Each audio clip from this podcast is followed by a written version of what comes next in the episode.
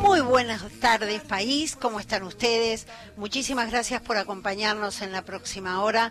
Sean ustedes muy bienvenidos a la radio de todos. Y gracias por dejarnos entrar en su casa donde quiera que usted viva a lo largo y ancho de este nuestro querido país. Saludo aquí al equipo con el que me reencuentro después de dos semanas, a Leandro que está allí en el control, a la productora general a Teresa, a Gustavo en la producción y a mi compañera aquí en el piso Cecilia Absatz. ¿Cómo estás, Hola, Ceci? Susana, encantada de tenerte de vuelta.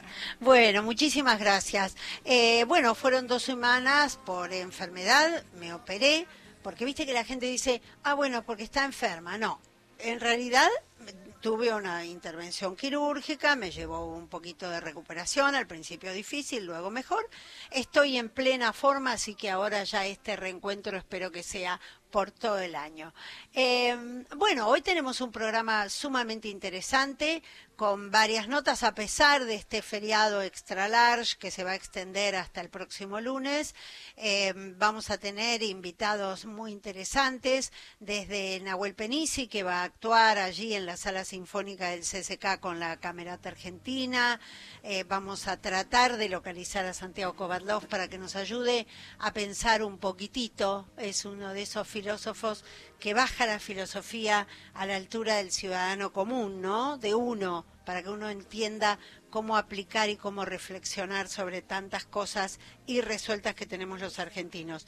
Y también nos está esperando Edgardo Jiménez, eh, en algún lugar con señal, porque tiene, está con celular, es uno de esos artistas entrañables, queridos por todo el mundo, uno de esos artistas de los 60, del Ditela, que sigue activo y sigue haciendo cosas maravillosas y tiene una propuesta sumamente interesante también allí en el CCK y si lo logramos ubicar en algún lugar de la Patagonia que se ha tomado estas mini vacaciones a Juan Falú.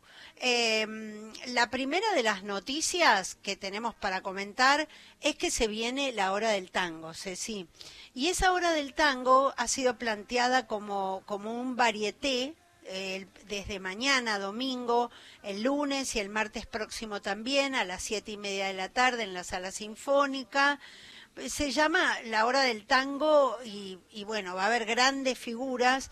La conducción está a cargo de Luis Brandoni y de Sandra Guida, gran actriz ella también de musicales. Extraordinaria, comedi comediante también. Exactamente. Y entre los artistas que van a estar invitados están Amelita Baltar, Raúl Lavie, Guillermo Fernández, Luis Salinas, ese inmenso Luis Capo. Salinas, José Colangelo, Milena Plebs, porque va a ser no solo cantantes, también va a haber danza. Vos sabés que eh, todo el año pasado se hicieron unas peñas que se llenaban de gente porque la gente realmente tiene pasión con el tango.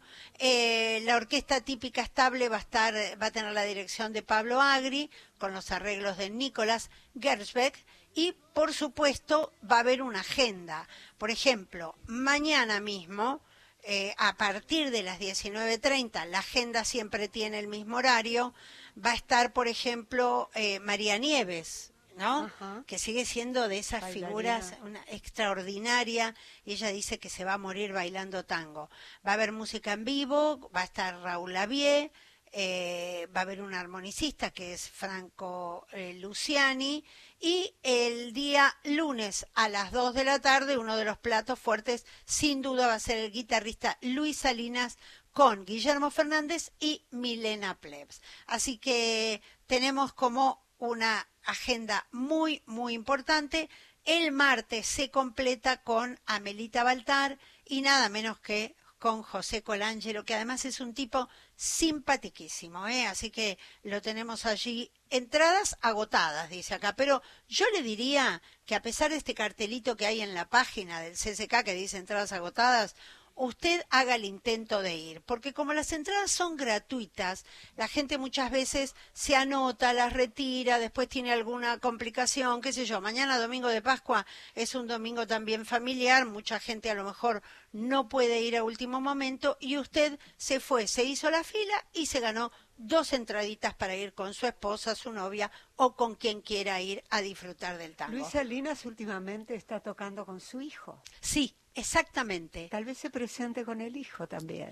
No dice nada la información, ojalá que sea así, porque la verdad que el hijo es muy talentoso. Muy ¿eh? talentoso. Sí, yo los he escuchado juntos y la verdad es que ambos son, bueno, este, se ve que eh, la creatividad y el, El gen talento, del est- talento. exactamente, están en el ADN. Así que mientras esperamos ya arrancar de lleno con el programa, vamos a hacer una brevísima pausa musical y enseguida volvemos.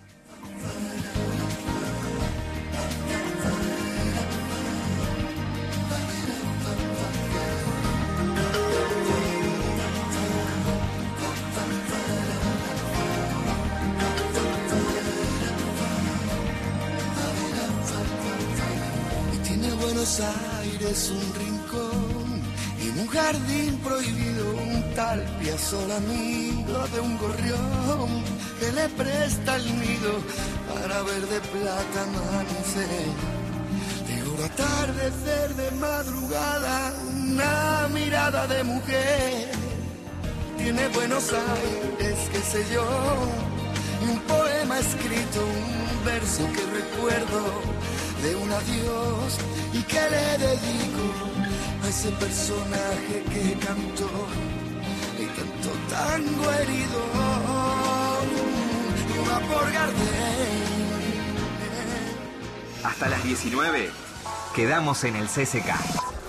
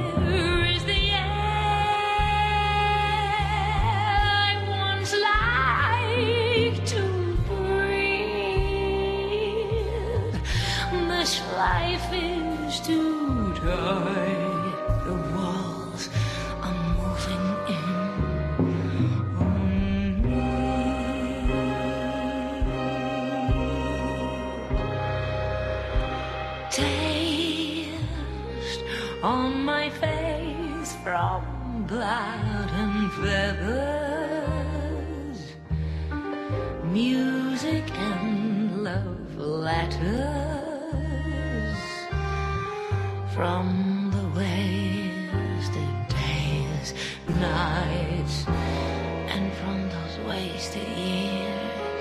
Taste of those thousand mistakes, the adrenaline, bleeding lips, pieces of skin, all forgotten,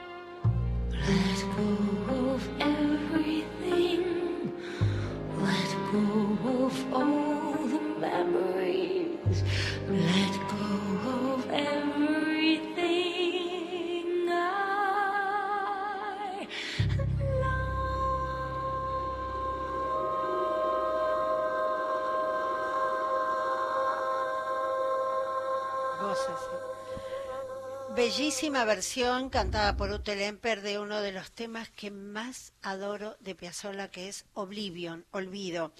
Eh, ¿Por qué lo traemos a colación? Porque la semana próxima, el día domingo, se va a estar presentando una biografía que ha sido ponderada por The Huffington Post como una de las más importantes, uno de los más importantes registros que se hayan escrito sobre la vida profesional y personal de Piazzolla, pero básicamente por eh, su vida musical y cómo llegó a componer como lo hizo. El libro es de María Susanasi. En un ratito vamos a volver con este tema y con tu columna, porque ahora sí tenemos en contacto nada menos que al gran Edgardo Jiménez. Hola Edgardo, ¿nos escuchás? Sí, perfecto. Bueno, Susana Reynoso y Cecilia Absa, te saludamos, sabemos que estás a la intemperie. ¿Tenés una camperita brigada, por lo menos? No, no, no, no. Sin Brigada. Al contrario, porque hace un calor bárbaro también allí, ¿no? No, no, no, acá no, acá está fresco. Acá te, pensá que esto es campo. Claro, bueno, por eso mismo. Bueno, queremos hablar de tus reposeras para repensar, Sí. porque estas reposeras se han convertido en un clásico del CCK. En este caso hay una selección de 10 de tus obras gráficas más emblemáticas. Lo primero es preguntarte cómo elegiste estas 10 obras entre esa producción magnífica que vos tenés para estas sillas donde la gente se va a sentar a reposar y a pensar. Bueno, fue, es- eh, fue sencillo, porque fue respetar de cada momento la cosa que más me gustó. Y entonces logré hacer 10 diseños distintos. Pensá que las otras eh, intervenciones de, las reposteras era un solo diseño para todas. En cambio acá me pareció más interesante hacer un recorrido por, por la, la producción mía en, diseño gráfico y me pareció genial de, esta manera. Y, fun- y fin- final- fin- finalmente eso resultó interesante porque la gente se se con, con Te estamos perdiendo, eh, no sé si te estás moviendo, pero eh, lo que entiendo es que a la gente también le gusta eso, no solamente encontrar una reposera donde sentarse con su termo, sino también encontrar una obra de arte, ¿no? Exactamente, exactamente. Yo pienso que la, la gente se sienta motivada de otra manera. Qué lindo es eso, qué lindo. Son en total 100 reposeras que están en la terraza de la sala sinfónica. Sí, Ahora, vos elegiste siguiendo este criterio que nos explicás, pero me gustaría saber eh, si fue una selección azarosa, porque en cada periodo de tu obra tenés una producción enorme, o la elegiste pensando un poco en darle funcionalidad a todo eso. No, bueno, evidentemente todos los diseños que hice este, no se adaptan para ese tipo de función, por lo tanto, elegí las que más eh, se adaptaran a la función de ser este, reimpresas y puestas en una reposera. O sea, están este, elegidas intencionalmente para que eso ocurra. Bueno, yo quiero, hola Edgardo, soy Cecilia Absat. Sí. Yo quiero la de las rosas, ¿puede ser? Ah, claro. Eso tenés que pedirlo ahí en el CCK, porque yo no tengo ninguna, ¿eh? Claro, pero además no se la puede llevar, es para sentarse en el lugar y dejar que otro la ocupe, No, ¿no? no, no, yo me la quiero llevar. No, mira, lo, lo- lo interesante sería que el CCK pudiera este, producir cosas que la gente pudiera comprar y llevársela a su casa. Sí, es señor, cierto, falta una tienda, es cierto, muy buena idea. Falta una tienda para que todo eso después se pueda llevar como un souvenir, ¿no? Todos los museos del mundo tienen un lugar de shopping donde la gente puede comprar alguna cosa que está colgada dentro del museo y, y, y a un precio totalmente accesible. Y las reposeras son eso, es algo que la gente se podría llevar a la casa, el CCK podría ser un poco de caja y Ahí está, muy buena idea. Mira, le estás proporcionando unas ideas fabulosas. Lo que sabemos es que hay una litografía que hiciste para un espectáculo de danza en el año 64, que era hoy para est- Mar- Marilú Marini, era Es- para Marilú Marini y, y Ana Camien. y eso está en el MoMA de Nueva York. Eso está en el MoMA de Nueva York, este, en la parte del departamento de diseño. Ah, qué lindo. Contanos cuáles son los otros que elegiste. Eh, Mira, elegí, bueno, no, no los tengo tan presente. La única cosa que no es que, que está que no es diseño gráfico es una mona que es bailarina, que es una especie de mona chita civilizada, Sí. tiene que, que baila con una banana que está, Ah. que está por encima de su cabeza y agarrada con las dos manos de la mona. O sea, y eso realmente provoca en la gente una sonrisa, así, una cosa que la, que la, que la, la- pone de buen humor. Qué bueno, porque además eso es muy motivacional. También sabemos que hay mamushkas operadas. ¿Por qué mamushkas operadas? No, bueno, la mamusca operada, cuando yo hice el cartel de por qué son tan geniales, que estaba en Florida y Viamonte, Ah, sí. me acuerdo que ca- cada cual salió con su obra. Y en mi caso personal salí con la mamusca operada, que era una obra que había expuesto en el Museo de Arte Moderno, en una muestra sobre objetos. Y, este, y bueno, me pareció interesante ponerla. Sí, lo de la mona eh, parece un, un- por un lado parece un poco una ecuyer, ¿viste? Le falta el, el caballo y por eh, debajo y No, no, no, no, no. Esa es otra, mo- o sea, hay dos monas ahí. yo digo la que está con la banana y con un tutú. Y La que está, esa es la que está con la banana y el tutú, a esa me estaba refiriendo cuando dije que la gente sentaba con la, la reposada con una sonrisa. Claro, pues se divierten también con ese tipo de eh, atractivo en, en tu arte. Pero no estás trabajando solamente en esto. Mira, tengo una muestra. Te, te estamos perdiendo. ¿Tenés una muestra dónde? Lo estamos escuchando muy mal. A ver, a ver si te, a, a ver si te moves un poquito y te recuperamos, Edgardo. Ah, Hola. Ahora sí. Sí, ahora sí, perfecto. Nos Bueno. estabas contando de dónde está tu muestra hoy. Estoy poniendo lo de María Calcaterra. Ah, eh, sí, sí, en la galería, sí. Y después tengo una muestra en el Museo de Arte Tigre para el 28 de este mes. Ah, qué linda apertura, ¿eh? Y qué lindo museo. y es una muestra, está curada por María José Herrera y, y va a ser una muestra totalmente distinta a lo habitual porque hay obras nuevas y obras que corresponden a, a otros momentos de mi, de, de mi creación. O sea que va a ser va a ser un recorrido interesante. Vos sos de los artistas que no creen en que el arte tenga que ser entendido, sino sentido, ¿no? No, el, el- arte hay que sentirlo, por supuesto, porque todas las cosas que hay que explicar demasiado, estamos así este, eh, eh, acusando de que el- el- la, la imagen es un lenguaje, o sea que si ese lenguaje no se sabe expresar por sí mismo y hay que explicar un anexo a eso, me parece que algo falla con la propuesta eh, de- ese tipo de arte. Pero ¿no es un poco el criterio de los artistas de tu generación, que fue una generación tan explosiva, tan creativa, tan de vincularse directamente con las audiencias? Y masivamente, sobre Mirá, todo. yo, yo me comunico con la gente perfectamente bien y la gente la pasa muy bien con, con, con mi obra. La que está en el Museo de Bellas Artes acá de Buenos Aires, Sí. ahí el- los amigos del museo compraron una especie de chimpancé en una escalinata este, azul. La gente viene caminando por el museo y cuando llegan a esa sala, la gente enseguida se les dibuja una sonrisa en la cara. O sea que significa que la obra le, le cambia totalmente este, el humor eh, cuando están frente a ella. Y Edgardo, ¿cómo te cae el, el, eh, el- la obra que representa de pronto un contacto físico con el espectador? Estoy volviendo a las reposeras. O sea, que venga alguien y se siente sobre ¿Cómo? ¿Cómo?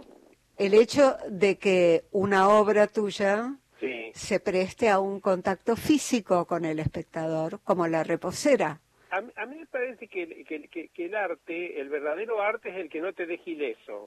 O sea, cuando estás frente a una ver- verdadera obra de arte, eh, la obra es la que te modifica ese momento en que estás frente a ella. Si eso no pasa, ya me parece que el arte no cumple su función. Claro. Claro, y sobre todo hoy donde, digamos, el arte no crea esa distancia de otras épocas, ¿no? Estamos hablando de las pinturas del Renacimiento, el Barroco, que te convertían en un simple espectador, a pesar de la belleza y el trabajo que hay en todo eso. Sí. Hoy tiene que haber realmente una interacción más activa, ¿no? Claro, pero de todas maneras el, el arte el arte tiene que, que- que moverse por los carriles del arte. O sea, que toda la cosa de, de- de pesadilla eh, que, que vive el mundo no tiene por qué estar reflejado por el artista. El artista tiene que reflejar una puerta de salida a, a- a esa pesadez. Mm. Y yo creo en eso, no, no en otra cosa. Bien. Bueno, te agradecemos muchísimo, te dejamos disfrutar este día de campo, te envidiamos porque no somos buenas, te envidiamos porque vos estás en el campo y nosotros acá encerradas en un estudio, pero te deseamos eh, un lindo fin de semana. Muchas gracias, muchas gracias y muchas gracias por la entrevista. Un beso enorme, Edgardo, te queremos. Para ustedes. Gracias.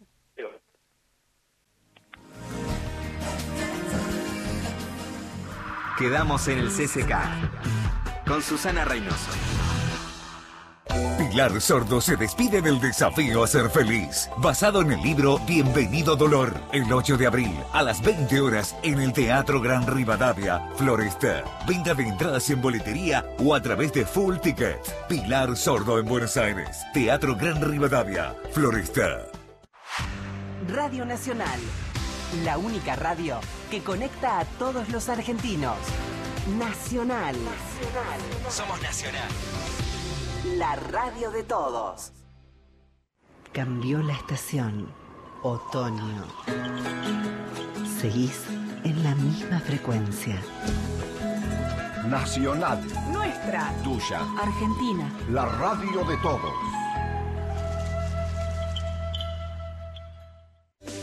Muchacho como yo, que vive simplemente Palito Ortega en nuestro auditorio. y dice lo que siente. Un muchacho como yo, Entrevista exclusiva. la felicidad, Viernes 6 de abril a las 19. gracias al amor. Escucha nuestra programación para poder estar presente con Palito. Palito Ortega en la radio de todos. Ahora, Nacional. En todo el país. 6 de la tarde, 25 minutos. Nos escuchás también en La Rioja. Por AM620. Hola, soy Diego de Río Negro y todos los sábados a las 7 de la tarde escucho Soy Nacional con Sandra Mianovich por la radio de todos. todas las tardes. De 3 a 5. Compartimos la mateada más grande del país, dulces y amargos. No se queda nadie afuera. Para que lo escuches, estés donde estés. Vamos a charlar de música, de literatura, de arte y de lo que venga, porque eso es lo que uno hace cuando toma mate. Dulces y amargos. Soy Osvaldo Bazán y nos escuchamos por Nacional. 116-584-0870. Estamos comunicados por Nacional. Quedamos en el CCK. Segunda temporada.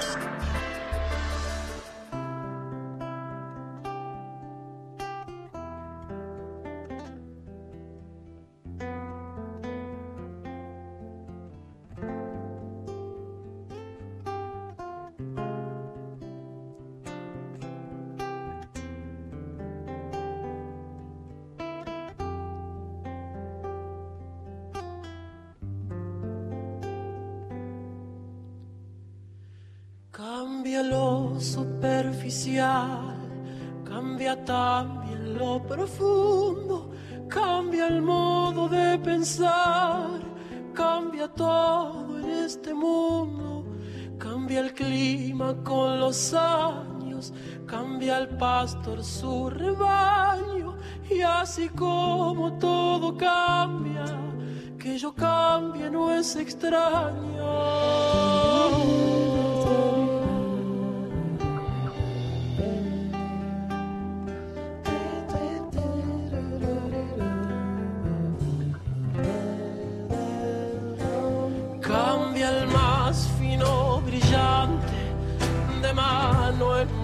Su brillo. Cambia el nido el pajarillo, cambia el sentir un avante, cambia el rumbo el caminante, aunque esto le cause daño.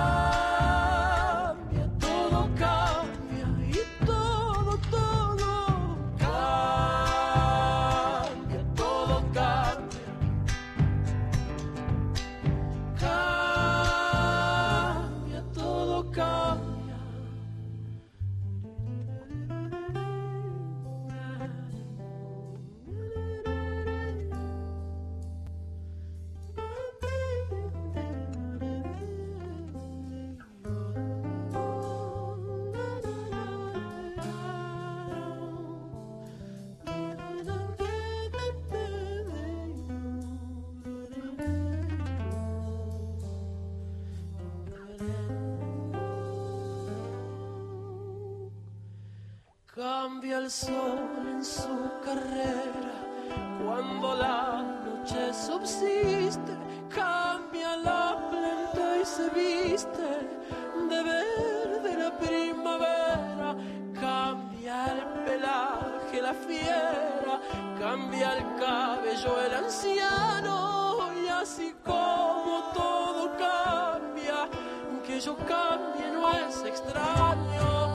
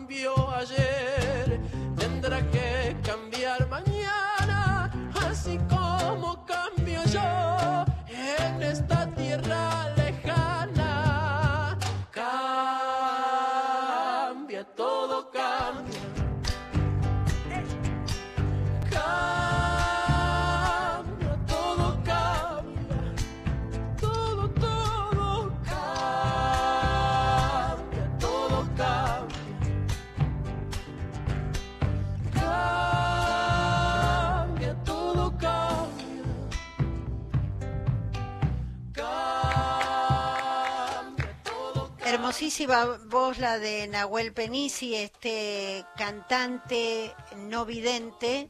Eh, comentábamos hace un rato con Ceci Absat si decirlo o no, pero hay que decirlo porque muchísima gente no sabe que Nahuel Penisi es ciego de nacimiento. Es un gran cantante, empezó como un cantante callejero, como a veces Un gran pasa, guitarrista. Y es un gran guitarrista también, es cierto. Eh, este sábado, precisamente, mientras nosotros estamos acá, después podemos salir corriendo a ir a verlo, a las 8 de la noche, con la Camerata Argentina, va a estar en la Sala Sinfónica.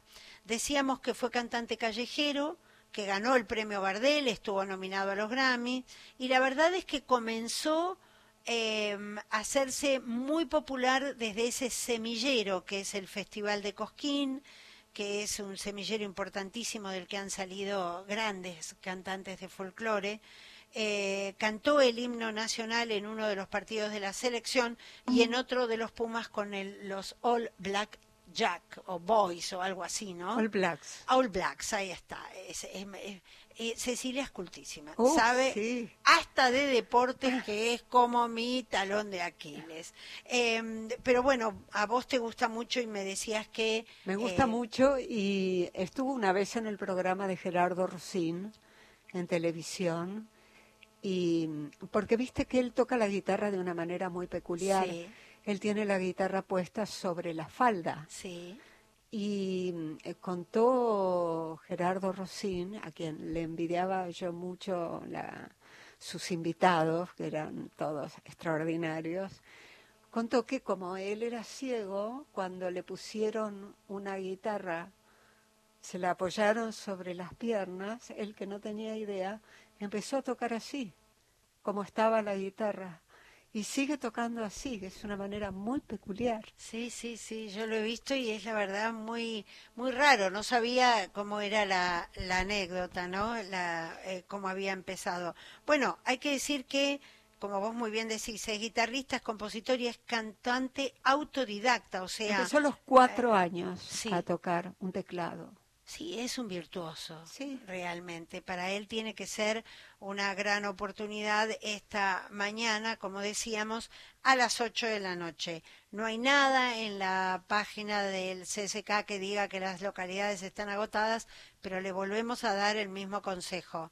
Si usted ve el cartelito de localidades agotadas, igual vaya hasta el CSK porque puede ser que en algún momento este, alguien no vaya y usted pueda estar. ¿Me está haciendo señas Tere Faisal que tenemos a Nahuel Penisi?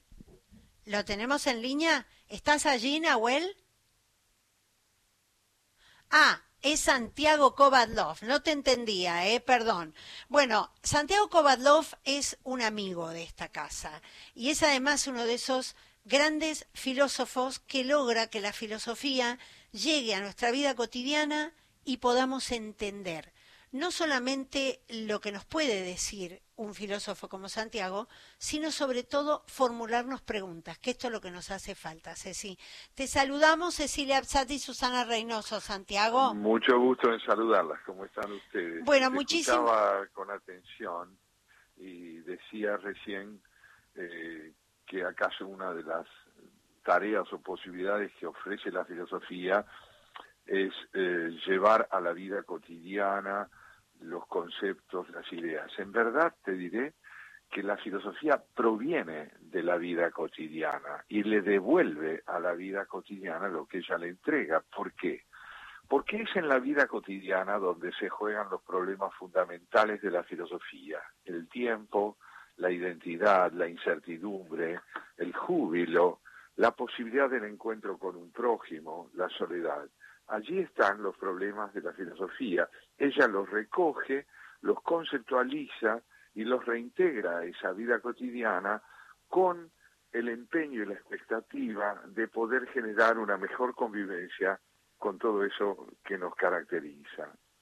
Ahora, Santiago, eh, qué difícil eh, poder tomarse tiempo de reflexión en un mundo que no se detiene y que cada vez avanza a paso más vertiginoso, ¿no? Siempre ha sido así, vos sabés. Yo creo que en ese sentido es escasa la originalidad de nuestra época. Pensar, crear, conceptualizar, meditar en suma, siempre ha sido una tarea a contramano de la urgencia con que se vive.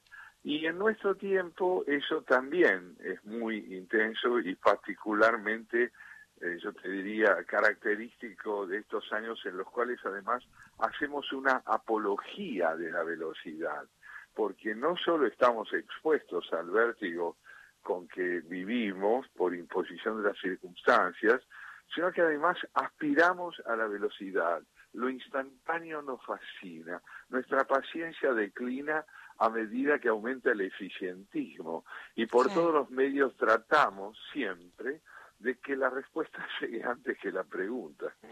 Claro. Santiago, ¿cómo estás? Encantada ¿Cómo de saludarte. Bueno, igualmente. Yo quería preguntarte, porque coincido con Susana y seguramente también con vos, que la esencia de la filosofía radica más en las preguntas que en las respuestas. Entonces yo quería preguntarte, en este momento en que me parece que estamos empezando a convivir con una forma nueva de realidad que es la tecnología, ¿cuál te parece que es la pregunta que debemos hacernos? Bueno, eh, tal vez no sea una sola, pero entre las que sin duda hay que formularse, hay una que me parece primordial, porque es al mismo tiempo propia de nuestro tiempo y clásica por su persistencia a través del tiempo. Y es a dónde queremos llegar. Porque si el propósito es ganar cada vez más eficiencia a expensas de la subjetividad, a expensas de la intimidad, a expensas de lo que es en suma el encuentro con nosotros mismos, indudablemente queremos llegar a un despojamiento de nosotros, de alguna manera a dejarnos de lado, a poder darnos la espalda y generar con ello una nueva forma, tal vez, de subjetividad, de identidad, de humanidad incluso. Yo repasaba no hace mucho tiempo un libro muy, muy eh, bello, me parece muy significativo, de Byung Chul Han, que se llama La Sociedad del Cansancio. Ah, qué lindo título. La Sociedad del Cansancio. Y en ese libro, este autor, que es eh, coreano, aunque se formó en Alemania, sostiene que eh, nosotros propendemos fatalmente a obtener el cansancio por la vía del agotamiento más que de la realización de lo que más deseamos. Una cosa es desembocar en el cansancio porque estamos exhaustos y exhaustos sobre todo porque en el transcurso de nuestra actividad nos hemos alejado de nosotros mismos, nos hemos enajenado. Y otra cosa es desembocar en el gratísimo cansancio del logro, en lo que yo llamaría el cansancio amoroso, ¿no es cierto? Eh, entonces, creo que una de las finalidades a las que aspiramos mediante esta apología del vértigo en que vivimos es a poder apartarnos de lo que implica preguntar. ¿eh? Aspiramos a respuestas que eh, permanentemente aniquilen las preguntas en lugar de alimentarlas. Las preguntas que permiten un espléndido desarrollo tecnológico, sin duda alguna, merecen toda consideración. Pero un hombre, me parece a mí, es un ser temporal. Y si nuestro propósito es agotar la espera, el tiempo, el despliegue de las horas en una instantaneidad sin freno, es evidente que estamos buscando escapar al tiempo. Mm. Ahora, qué difícil eh, encontrar voces que nos ayuden a formular estas preguntas para acomodar algunas cosas. Eh, mientras te escucho estoy pensando en el aquelarre que es el mundo hoy, ¿no? Yo veo mucho Euronews y de pronto está todo el tema eh, de expulsión de diplomáticos, el tema con Rusia, el espía que envenenaron, eh, los problemas que tiene Argentina. Vos sabés que en estos 15 días que estuve convaleciente de una operación me pasé viendo canales de noticias extranjeros y yo decía, qué locura es este mundo. ¿Dónde van a aparecer las voces que nos ayuden a repensarlo? Están, están. Mira, la próxima enfermedad que te acose, y espero que sea leve, en vez de ver tanta televisión, lee más. Y yo creo Lo hago que la también, lectura, ¿eh? no me cabe duda, no me cabe duda que lees mucho. Pero lo que quiero decir es que la lectura permite el contacto con esos pensadores que estás buscando. Por ejemplo, el coreano del que recién te hablaba, algunos de los ensayos más notables que publicó George Steiner, la posibilidad de que te concentres en Isa- Isaiah o Isaías Berlin. Ay, En fin, sí, hay pensadores sí. constantes, constantes. Lo- no, el pensamiento no está ausente. Lo que ocurre es que la sensualidad o el erotismo de la información tiende a desplazar el interés por el pensamiento. Y esto es, bueno, una decisión de buena parte de nuestra especie.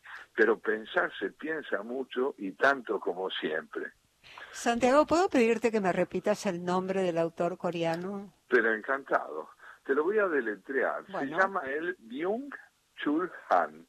B larga Y U N G Ujú, Estamos guion anotando. C H U L Sí. y un segundo apellido H A N. Byung Chul Han. Perfecto, la sociedad del cansancio. Bueno, te deseamos un feliz Pesaj. eh, Igualmente a ustedes, buena pasa, buena Pascua, y en ese sentido yo digo, dado que estamos en una época de intensos esfuerzos conciliatorios entre los credos monoteísmos, tengamos todos una feliz Pascua. Ah, qué lindo que es eso. Muchísimas gracias. Un beso grande y te queremos mucho. Igualmente, hasta pronto. Hasta pronto. Pasear, ya me de ir con mi cantar. Al universo pido permiso y si molesto pido perdón. Pido salud, pido alimento, pido canción. Salgo a pasear, ya me de ir sin pestañear. Para la noche sigo la luna, durante el día la luz del sol. Y a cada hora brilla tu risa, puro candor. Salgo a pasear, ya me de ir de este lugar. A los amigos digo ya vuelvo, al horizonte ya voy. Y a tu cariño lo llevo, quieras o no. Caminos del azar, les pido por favor me ayuden a viajar. Movido por amor, tomo carrera y junto coraje. Tarde o temprano me de encontrar en los abrazos o en los paisajes. Todo es mi casa, siempre hay lugar y salgo a pasear. Ya me de ir con mi cantar. Sería lindo verte algún día y preguntarte cómo andas vos y que juntitos bailemos esta canción. people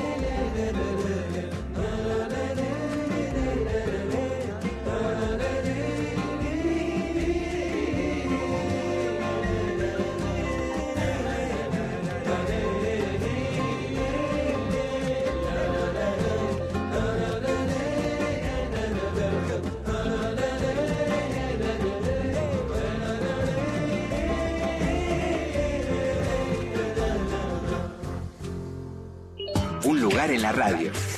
Quedamos en el CCK.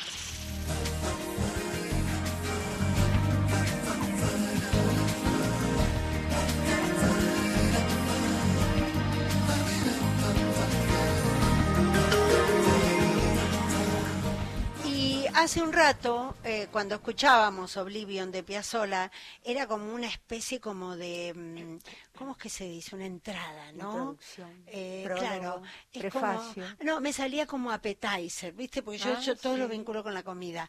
Eh, es como una entradita porque, eh, bueno, se presenta este libro precisamente del que habíamos tirado un titulito, María Susana Asi es antropóloga cultural, forma parte del Consejo Directivo de la Fundación Astor Piazzolla, ha trabajado para distintas cadenas internacionales y escribe esta, mm, esta biografía, es un, es un libro sobre todo con ese Piazzolla músico, cómo llegó a componer esa música que se ha convertido en universal. Porque eh, hablábamos con Tere Faisal cuando, cuando decidimos un poco traer a Piazzolla hoy al programa, y así como Borges es el argentino más universal en las letras, Piazzolla es el argentino más universal en la música, ¿no? Así.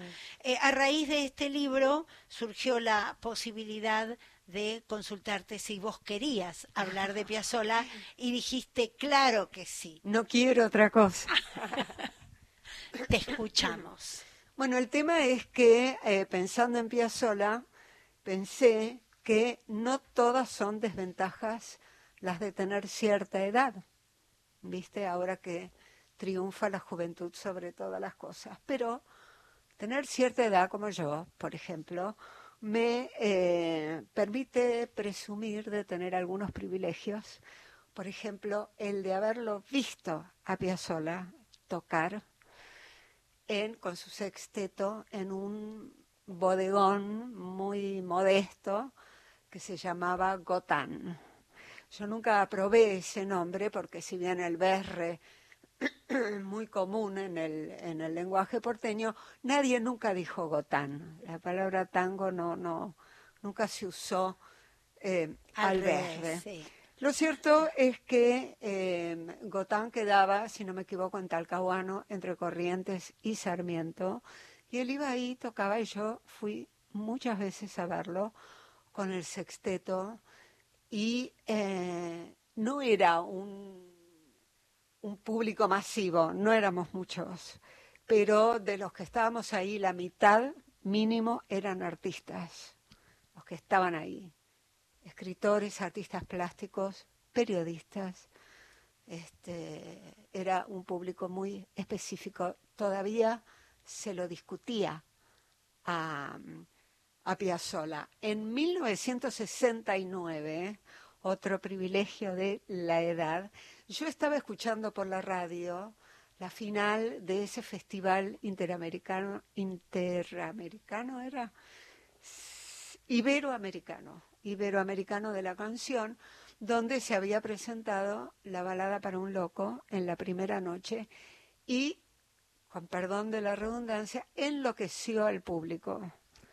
Enloqueció al público. Bueno, siguieron varios días y en el último día, cuando había que entregar los premios, todos dábamos por sentado que ganaba Balada para un Loco, que además le había encantado al jurado. En el jurado estaba Vinicius de Moraes y Chabuca Granda, entre otros, que adoraron. Pero ¿qué pasó? Era la época en que los tangueros tradicionalistas estaban furiosos con la música de Piazzolla y hubo como una manipulación y finalmente la balada para un loco no ganó, ocupó el segundo lugar.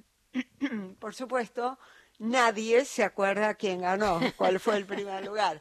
En cambio, la balada para un loco inmediatamente vendió 200.000 ejemplares, 200.000 copias de ese disco, bueno, que él compuso con Horacio Ferrer y que cantaba Amelita Baltar.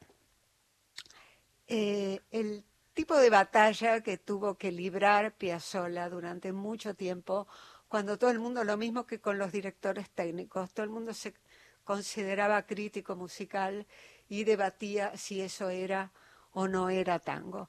Mientras la gente debatía, él que hacía, estudiaba con Nadia Boulanger en Francia, homenajeaba al que fue su gran maestro, que fue Aníbal Troilo, se metía con Stravinsky, con Bartok, con Borges. Este, formaba orquestas sinfónicas, octetos, después sextetos, que era donde yo lo veía. Básicamente lo que hacía mientras todo el mundo discutía era redefinir la música porteña de ahora y para siempre. Hmm. Vos sabés, la llevó a categoría de obra de arte, o sea, la levantó a otro lugar que deslumbró al mundo entero. Vos sabés que yo lo entrevisté una vez. ¡Ay, qué lindo! para la revista Status. Yo trabajaba en la revista Status con Miguel Brasco y Miguel Brasco, con el tema de los reportajes, era muy snob. Él le parecía que las figuras locales, él decía que eran personajes de la revista Gente. Y entonces él tomaba reportajes del Esquire o de revistas extranjeras y lo discutimos ferozmente hasta que finalmente me dio la oportunidad de demostrar que se podía hacer un reportaje sofisticado, porque lo que, lo que vendíamos en estatus era pura sofisticación, a una figura local, y era Astor Piazzolla. Era lo más difícil del mundo, porque Astor Piazzolla era famoso porque en los reportajes los de gente y todos los otros, él decía lo que él quería, no importa lo que vos le preguntaras, él decía lo que él quería. Entonces era muy difícil entrarle, ¿viste? Hacerle una buena entrevista. Yo, finalmente eh, empecé la entrevista, bueno, con esas obviedades y de pronto le hice la siguiente pregunta. Le dije, dígame, ¿qué se siente? Él ya a esa altura, ya era Astor Piazzolla. ¿Qué se siente levantarse a la mañana todos los días, mirarse al espejo y decir, soy Astor Piazzolla?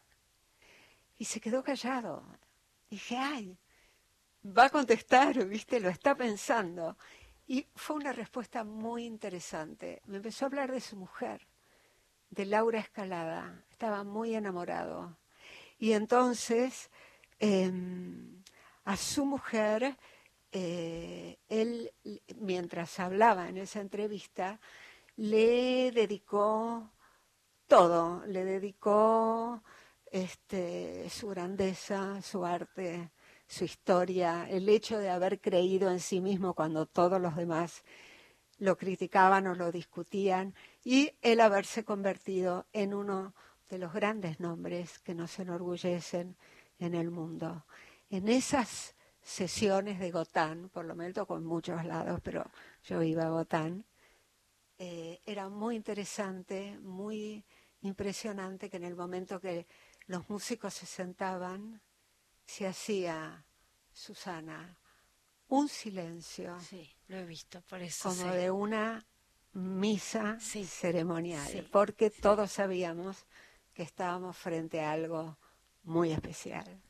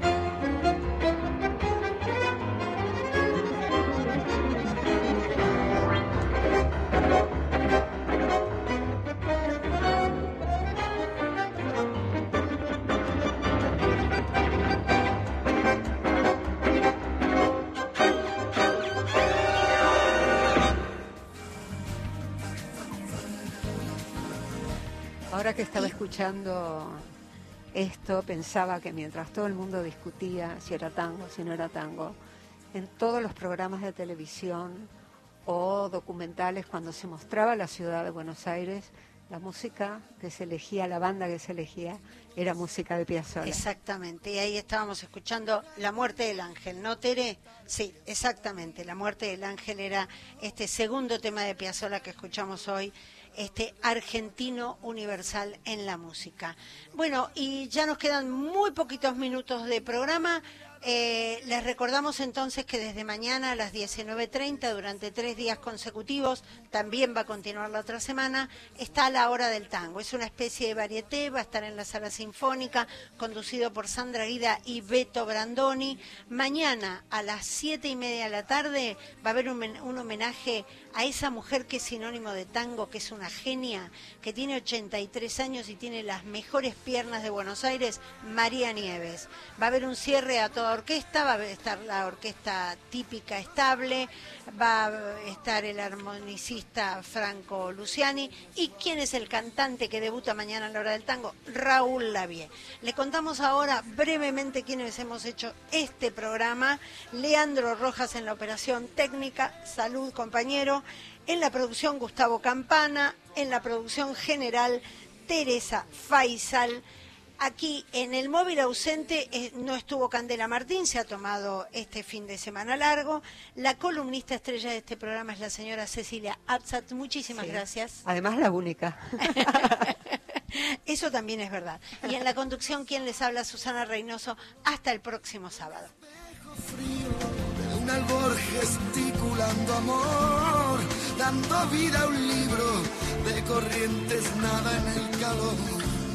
En callejones frío tiene Buenos Aires un cariño que era mío.